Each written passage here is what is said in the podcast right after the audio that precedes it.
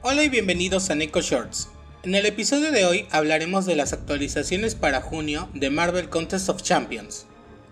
Ya han sido revelados los dos personajes para el mes de junio y después de una larga espera, llega por fin un nuevo mutante al juego, que será Danny Moonstar, y se agregará al juego a Lady Deathstrike, de la clase tecnológica.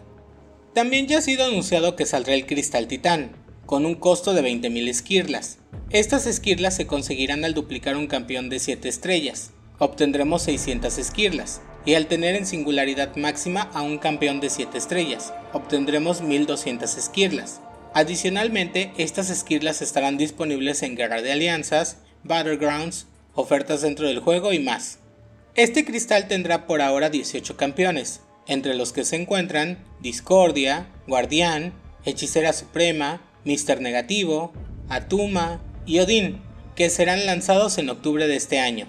Se hará una votación de la comunidad a través de Twitter para elegir a los siguientes 6 personajes en el mes de diciembre, y para el mes de febrero se añadirán Crossbones, Hyperion, Lady Deathstruck, Danny Moonstar, más otros dos personajes de la clase científica y mística aún no anunciados. La misión secundaria del mes de junio tendrá inicio el día 7 y terminará el día 12 de julio, para esta misión hay solo un camino, que contiene 7 peleas con nodos consistentes, pero cada defensor será aleatorio, es decir que nos pueden salir uno de 5 opciones diferentes que cambiarán cada día. Para esta misión requeriremos los 6 o llaves que servirán para entrar a la misión y se consumirá cada vez que entremos.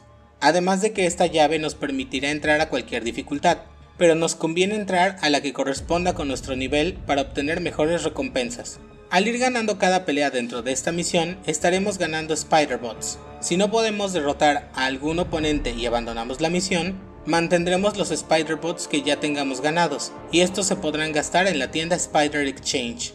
También habrá una misión individual donde nos darán 10 puntos por ganar una pelea contra campeones de la etiqueta Spider-Verse, 5 puntos por derrotar a un campeón con la etiqueta Metal y 5 puntos por derrotar a un campeón con la etiqueta Robot. Los premios que nos darán en esta misión son las entradas 6, además de esquilas para el cristal mensual, pero estos premios solo se pueden reclamar en una fecha especial, aunque tengamos más puntos acumulados. Pero, ¿por qué este cambio?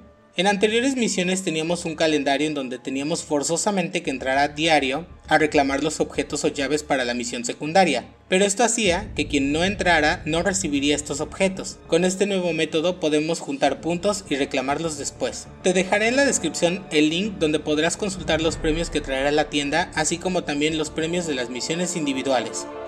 Nos vemos pronto en el próximo Neko Shorts.